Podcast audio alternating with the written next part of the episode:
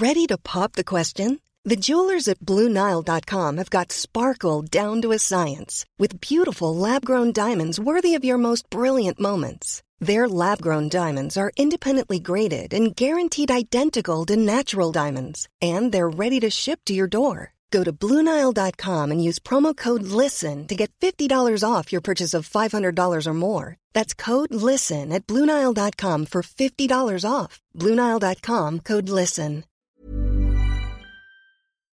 Paris Hilton, Alizé, Justin Bieber, Samina Seri, Geneviève de Fontenay. Oui, ok, vous les connaissez, mais est-ce que vous les connaissez vraiment Vraiment? Bien souvent, on croit savoir deux, trois trucs sur ces personnes, mais en fait, leurs histoires sont bien plus complexes qu'on veut bien nous faire croire. Avec des vies faites de drames, de traversées du désert, de peine et même de trahison. Oui, même de trahison. Tout ça, vous le découvrirez en écoutant Connaissez-vous l'histoire sur toutes les plateformes.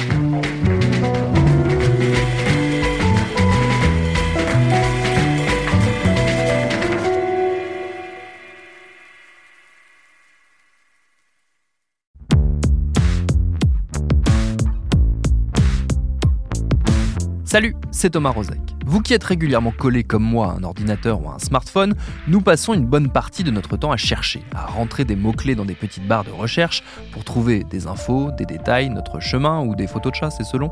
Toujours est-il que la recherche web fait partie intégrante de nos vies, à tel point qu'elle est devenue quasiment un réflexe, quelque chose auquel on ne réfléchit pas. Au tout début du mois de janvier, on a appris que l'administration française avait pris une décision certes attendue mais lourde de sens. Dans les mois qui viennent, l'intégralité des terminaux, ordinateurs et mobiles, des agents des services publics auront comme moteur de recherche par défaut Quant. Quant, le moteur français revendiquant une volonté d'indépendance face aux géants américains et la protection des données de ses usagers, un enjeu politique crucial s'il en est. Quant aussi dont l'image très positive a été un peu chiffonnée ces derniers mois après que soit sorti dans la presse des infos interrogeant ses performances et son management. Alors que s'est-il passé et où va Quant? Ce sera notre épisode du jour. Bienvenue dans Programme B. Alors attention, c'est un peu compliqué. Quant a passé des mois difficiles, pour deux raisons au moins. D'une part, on en reparlera, parce qu'avant de décider d'avoir recours au service du moteur de recherche, l'État a audité par deux fois ses pratiques. Et d'autre part, parce que depuis cet été, plusieurs enquêtes et articles, je le disais dans l'introduction, ont soulevé des questions sensibles. La première tient à la direction de l'entreprise. Longtemps, son visage a été celui d'Éric Léandry, son cofondateur, l'un de ses actionnaires les plus importants, et jusqu'au tout début de cette année, son PDG. Il a depuis été remplacé à ce poste par Jean-Claude Guinozzi, et il s'occupe désormais du comité stratégique et scientifique. Une décision qui intervient dans l'optique d'une réinjection de capital par ses actionnaires, et surtout après des articles mettant en cause le management d'Éric Léandry et ses réactions épidermiques, notamment, autre question qui fâche, lorsque des journalistes s'interrogent sur les capacités techniques de Quant. C'est le cas de Jean-Marc Manac. Il est journaliste d'investigation, il écrit notamment pour le site Next Impact, et c'est chez eux qu'à l'été 2019, il a signé plusieurs articles où il pointe des problèmes sur le moteur de recherche. En résumé, il s'est intéressé à une procédure judiciaire, une plainte pour dénigrement déposée par Quant, à qui la justice a donné raison, contre un autre entrepreneur. Un entrepreneur qui avait très publiquement décrié le moteur en affirmant qu'il présentait des contenus datés. En gros, que quand on faisait une recherche, les résultats étaient vieux de deux ans. Alors la condamnation ne porte pas sur le fond. La justice n'a pas cherché à savoir si c'était vrai. Ça ne fait pas partie du cadre de la procédure de dénigrement. On reprochait à l'entrepreneur non pas d'avoir dit des choses fausses, mais de s'être exprimé en tant que concurrent.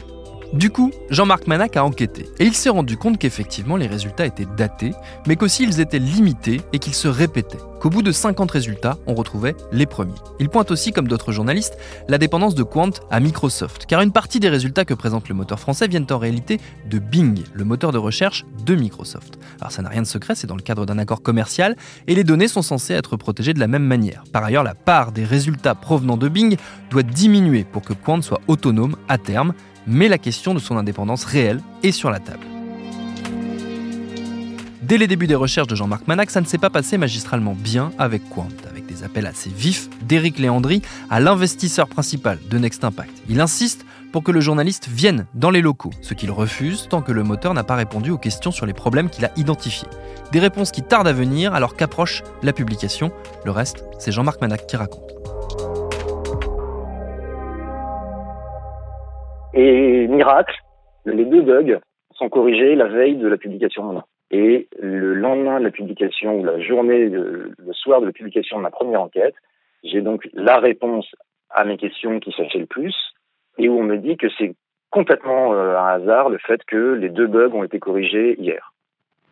Et donc je publie la deuxième version de mon article où je mentionne leurs euh, explications avec 175 euh, liens qui permettent de démontrer que l'index était bien bloqué en, 2017 et, et avec suffisamment de capture d'écran qui démontrent qu'effectivement les résultats étaient répétés en boucle pour pas qu'on voit que l'index de courant n'arrivait pas à avoir plus de 50 pages pendant. Comment ils réagissent après ça, après la publication du deuxième volet de, ton enquête? Ça a duré plusieurs jours, euh, par SMS, par coup de fil. C'était jamais moi, c'était toujours euh, de patron en patron. Que, comme si on pouvait. Euh, enfin, c'est moi qui pose les questions, mais les réponses, il ne les apporte pas. Il fait pression sur mon patron, il hurle dessus.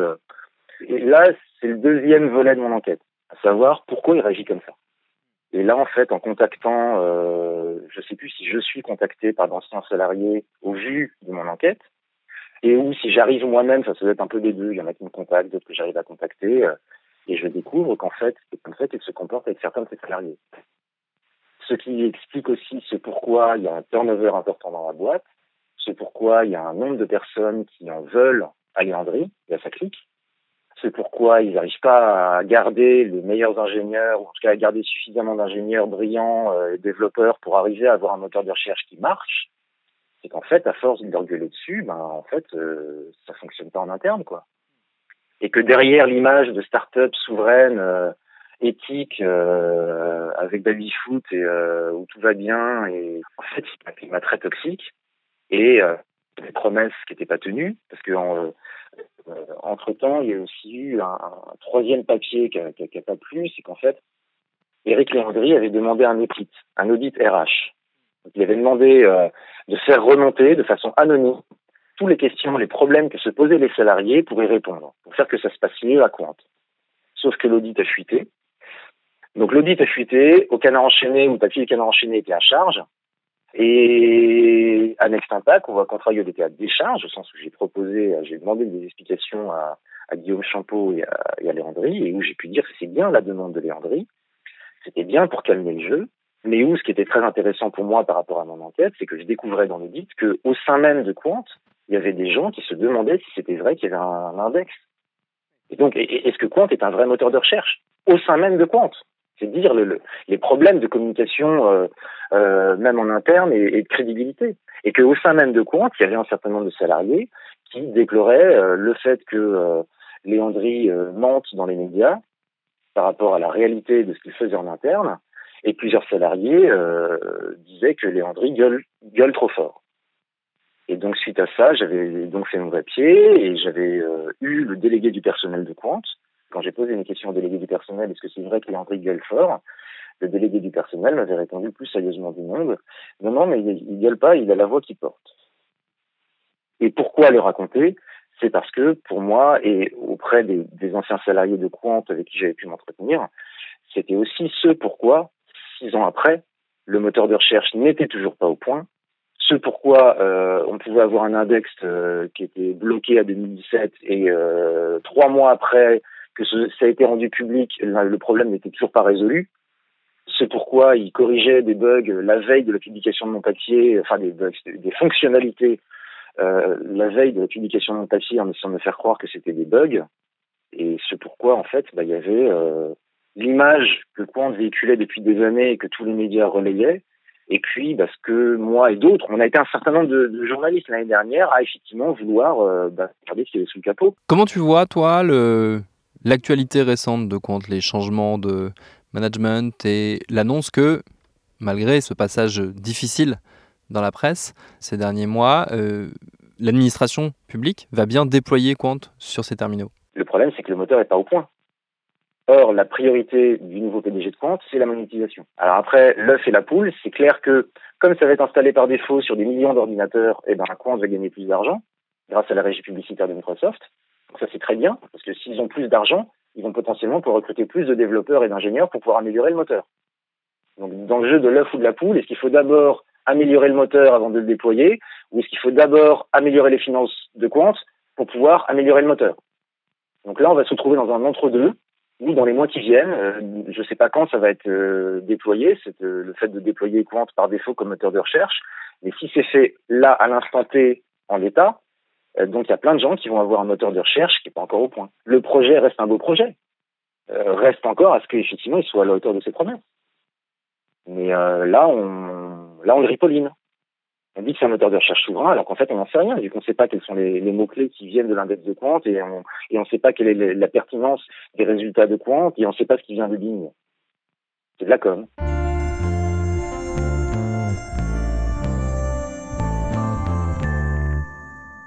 Reste que Quant sera bel et bien déployé dans les administrations françaises, et donc que le moteur continue d'avancer malgré ses mauvaises passes. Histoire de savoir dans quelle direction l'entreprise se lançait, je suis allé en discuter avec Tristan Nito. C'est une des figures du web français, c'est aussi et surtout le vice-président de Quant, dont il a été quelque temps le directeur général. Je lui ai demandé pour commencer comment cette période compliquée avait été vécue en interne on n'est pas sûr au début que c'est une période en fait. Euh, au départ, c'est un article ou c'est euh, une émission où euh, on trouve qu'on n'est pas forcément représenté euh, pour ce qu'on est. Et puis ensuite, euh, il y en a un, deuxième ou une deuxième émission. Et puis il y a un troisième. Et puis ensuite, euh, ça sort dans Mediapart. Ça commence à sortir des vieux dossiers. Et en fait, on se rend compte qu'on est dans une période. et puis à chaque fois, bon, on prend un petit coup sur la tête et c'est désagréable, mais en même temps, on essaye de rester euh, focalisé euh, sur, euh, sur le boulot à faire. Concrètement, ça s'est traduit par des changements au sein de Quant cette période. Ça s'est conclu en tout cas par des changements pour, à l'heure où on enregistre, comme on dit. Quelle est la direction que prend Quant maintenant? C'est quoi les objectifs, en tout cas à court terme? Alors, euh, je suis pas sûr qu'il y ait une relation de cause à effet mm. entre une période médiatique et un changement euh, de direction, puisque on a depuis peu de temps euh, un nouveau président, directeur général. L'idée, c'est d'aller de l'avant, mm. de changer de mode, en fait, de fonctionnement, comme ça arrive très souvent dans les entreprises. Hein. une entreprise souvent montée par un entrepreneur qui va tout feu, tout flamme, qui tente tout, qui ose tout, qui et il faut ça en fait, un peu comme une qui doit déployer beaucoup d'énergie pour euh, aller en orbite. Et puis, euh, ben, les entreprises, souvent, au bout d'un moment, on commence à trouver ce qui leur convient, leur business model, faire émerger des valeurs, une mission. Et ensuite, il faut se concentrer dessus. Et là, c'est plus une problématique de gestion. Donc, à donner à un gestionnaire plutôt qu'à un entrepreneur qui est pas gestionnaire dans l'âme, qui est quelqu'un qui a envie de monter des nouveaux projets. Donc, c'est monter le projet, c'est la première phase. Et ensuite, gérer le projet, c'est la deuxième phase. Et là, euh, ben, clairement, avec Jean-Claude Guinozzi, on, passe dans cette deuxième phase qui est euh, ce moteur. On a déterminé qu'il euh, y avait une audience possible, que ces valeurs, c'était euh, la souveraineté. Hein. il faut un moteur français, européen d'un côté. Et sa deuxième valeur, c'est le respect de la vie privée. Donc ces deux choses-là, un moteur pour l'Europe, eh ben, ça faisait une boîte qui pouvait marcher mm. et être rentable. Et aujourd'hui, là, on est en train de, de commencer à se focaliser euh, sur Quant, moteur de recherche euh, européen respectueux de la vie privée. Il y a deux choses qui sortent de ce qu'on est en train de se dire là. Il y a euh, d'un côté l'objectif de rentabilité. Ça veut dire quoi? Ça veut dire qu'il va falloir que Quant génère plus d'argent, qu'il y a une, une, option sur la monétisation qui est plus importante maintenant? Absolument. Ça correspond aussi à ce changement de phase. Mm. Dans un premier temps, monter le projet et donc phase d'investissement. Mm. Hein, au départ, il n'y a rien, donc il faut créer la technologie, il faut trouver l'audience, euh, et donc c'est phase d'investissement pour l'entreprise. Et puis, euh, dans un deuxième temps, euh, quand on a validé, qu'on a créé la technologie, on va continuer évidemment à investir, mais l'idée c'est de démontrer qu'on est rentable, et donc il faut aller vers la rentabilité. Et l'autre chose qui se dégage, c'est la souveraineté il y a eu pas mal d'interrogations euh, ces derniers mois sur euh, justement l'indépendance de Quant, notamment vis-à-vis de Bing, euh, vis-à-vis de Microsoft. Où est-ce qu'on en est aujourd'hui, concrètement, de cette souveraineté, justement? Alors, c'est encore une fois, j'ai l'impression de revenir, mais je suis désolé de, de, vous répondre avec le même schéma. C'est dans un premier temps, il n'y a pas la technologie. On crée la boîte, il n'y a pas la techno, c'est sûr. Hmm. Il faut faire des partenariats euh, parce que créer un moteur de recherche, ça prend des années, hmm. ça prend des dizaines de millions euh, d'euros et il y a encore euh, beaucoup à faire dans le domaine. Pourquoi Entre autres parce que le web est énorme. C'est-à-dire que l'une des grosses problématiques qu'on a à gérer, c'est qu'il faut gérer des milliards de pages. Donc pour ça, il faut les indexer fréquemment parce qu'elles changent. Enfin, une partie en tout cas de ces pages change. Donc il faut avoir un, un index qui est frais, c'est-à-dire qu'il faut parcourir des centaines de milliards de pages très régulièrement. Et ça, forcément, il faut de la technologie pour le faire et il faut une infrastructure matérielle pour les faire. Et c'est ça, tout ça, ça coûte euh, de l'argent. Et dans un premier temps, quand Quant est créé, la technologie, il y en a très peu. Mm. Et donc, il faut faire des partenariats. Et un de ces partenaires, c'était euh, Microsoft avec son moteur de recherche Bing. Mm. Donc, la première partie de la technologie, c'était vraiment orienté vers la vie privée et dans un deuxième temps, la construction d'un moteur. Et aujourd'hui, quand un individu va sur quant.com et euh, demande une requête, eh bien, plus de 70% des résultats proviennent d'appels d'API. Hein, enfin, ils proviennent tous d'appels API, mais 70% de ces appels d'API, c'est des API Quant. Et dans 30% des cas, c'est du Bing. Donc aujourd'hui, on n'est pas 100% indépendant euh, de Bing et on est clair là-dessus. Enfin, je vous le dis très clairement euh, là euh, au micro. Mais notre objectif, c'est d'atteindre les 100%. Euh, les accords récents passés avec les pouvoirs publics, les annonces qui ont été faites du déploiement de Quant sur les, les terminaux de l'administration, ça replace Quant dans une dynamique qui est intéressante, j'imagine. Est-ce que ça mais aussi une légère pression dans le sens où ça crée des attentes vis-à-vis du public, éventuellement. Euh, ça suscite un intérêt qui fait qu'il ne faut pas se louper. La pression, à l'inverse, c'est plutôt avant qu'on l'a eu. Parce que avant de prendre cette décision euh, de basculer, on a eu euh, l'honneur et l'avantage d'avoir euh, des audits de plusieurs services de l'État qui sont venus valider deux choses en particulier. Le fait que, un, on avait un index et la technologie, c'est-à-dire qu'on n'était pas un simple métamoteur, mais qu'on est un vrai moteur en passe d'être indépendant de partenaires. Ça, c'est une première chose. Et la deuxième chose, c'est le respect de la vie privée de l'utilisateur. Donc ça a été euh, beaucoup de travail euh, des équipes et un gros effort de transparence. Euh, on a un peu l'impression de passer le grand oral en équipe et bah, ça s'est bien passé et ça a abouti à cette annonce de l'administration de basculer sur compte. Donc en fait, c'est plutôt un soulagement. Alors, c'est sûr qu'il faut qu'on ait une infrastructure qui tienne la route, mais bon, maintenant, on savait que ça allait arriver, donc on a refait des investissements. Donc, euh, ça devrait tenir, hein, on, s'y est préparé. Mais surtout, on ressort de là un peu comme si on avait notre diplôme en vie privée et notre diplôme en, souveraineté et audité par des tiers qui sont euh, des gens euh, extrêmement sérieux et pointilleux.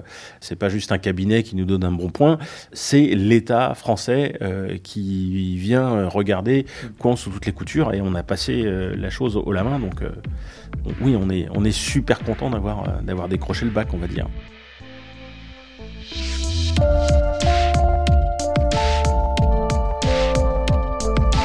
Alors avant de connaître concrètement les orientations des nouveaux dirigeants de Quant, une autre question reste en suspens, celle de la manière dont on regarde médiatiquement le monde des startups, où on dégaine assez facilement des emballements et des comparaisons hasardeuses. À cet égard, le qualificatif de Google français, longtemps accolé par la presse au nom de Quant, n'a sans doute pas aidé à comprendre la réalité de l'avancée de son développement. Merci à Jean-Marc Manac et à Tristan Nito pour leur réponse. Programme B, c'est un podcast de Binge Audio préparé par Lauren Bess, réalisé par Adèle Ital El Madani, prise de son par Quentin Bresson. Abonnez-vous sur votre appli de podcast préféré pour ne manquer aucun de nos épisodes, Facebook et Twitter pour nous parler, et à lundi pour un nouvel épisode.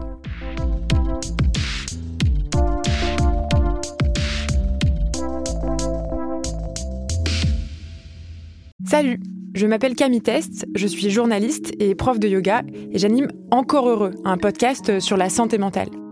Deux fois par mois, on se pose des questions très simples, du genre comment on fait pour avoir un rapport apaisé à la nourriture, peut-on vraiment travailler et être heureux, ou encore pourquoi se réconcilier avec le sport.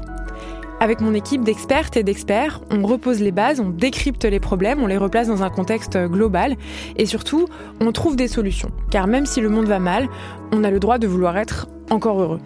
Encore heureux, c'est un podcast de Binge Audio, déjà disponible sur votre appli de podcast habituel.